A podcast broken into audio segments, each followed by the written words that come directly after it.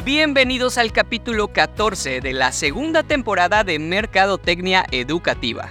Yo soy Aaron Roset y hoy abordaremos un tema crucial, cómo manejar conflictos en colegios.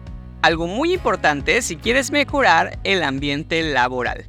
En toda institución, el conflicto es inherente a las relaciones humanas y al funcionamiento del propio colegio. En palabras de Frillero, Poggi y Tiramonti, ningún colegio está exento de conflictos. Hoy te diré cómo gestionarlos correctamente.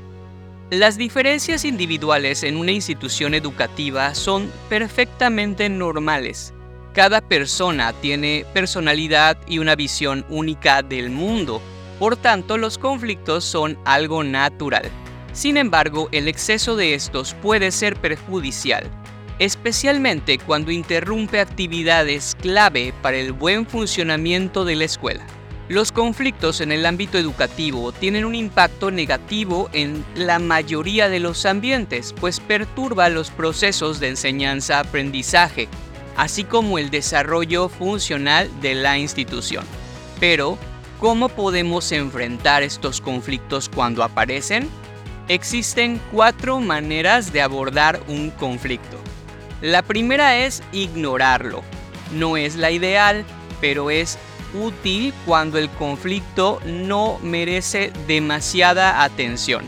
No podemos atender todos los conflictos y hay algunos que no merecen la pena porque implican un desgaste de tiempo innecesario. Es en esos casos cuando la dirección decide ignorar ciertos conflictos, siempre y cuando haya pasado por un proceso de evaluación y se haya llegado a esa conclusión. La segunda manera es eludir el conflicto. Es decir, se percibe que está allí pero se evita su explicitación. Esto es común en situaciones de chismes, cotilleos o rumores. Sabemos que el conflicto está, pero evitamos que crezca.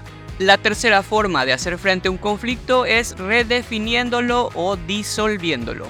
Esto es ideal cuando el origen del conflicto está fuera de la institución. El ejemplo perfecto es la pandemia de COVID-19. Las instituciones no podían hacer otra cosa más que adaptarse a una nueva situación. Y la última manera de enfrentar un conflicto es elaborando y resolviendo. Esto es cuando el conflicto resulta importante o riesgoso para la imagen institucional. Por tanto, merece atención y negociación inmediata. Es crucial que las instituciones aprendan a analizar correctamente cada conflicto antes de tomar una decisión impulsiva que pueda dañar su imagen.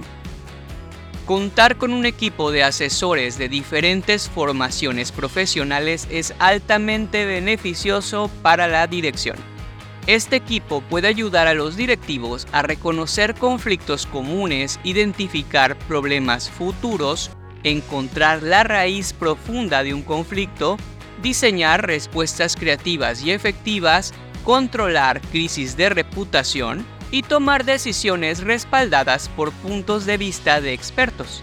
Es importante recordar que un mal manejo de conflictos puede crear una cultura de evasión de problemas, lo que a la larga generará inconvenientes. Me refiero a aquellos directivos que prefieren ocultar los problemas antes de hacerles frente. En resumen, el manejo efectivo en resumen, el manejo efectivo de conflictos es clave en el desarrollo positivo de cualquier colegio, así como en el cuidado del ambiente laboral y profesional. Y esto es todo por hoy, espero que te haya sido de utilidad y que te invite a reflexionar sobre la importancia de la correcta gestión de conflictos en el sector educativo. Nos escuchamos en el próximo capítulo.